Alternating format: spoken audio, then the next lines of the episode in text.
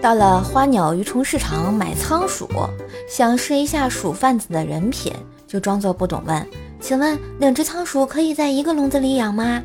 鼠贩特别诚恳地说道：“不行啊，两只在一个笼子里会打架的。”心里啊正在想遇到良知了，这时候鼠贩子又补充了一句：“要不你买三只吧，这样那两只打架的时候还有人劝架呀。”劝你妹呀！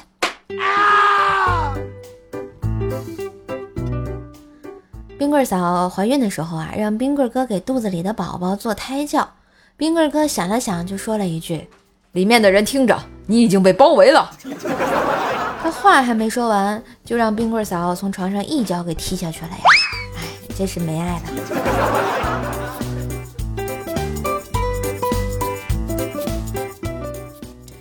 那天薯条告诉我，她要和她男朋友分手，我就说怎么啦？条说。都是因为我生日那天，他快递来一件礼物。我说是礼物不合心意吗？条说不，礼物很合我心意，而且特别贵，是我看中了好久都没舍得买的。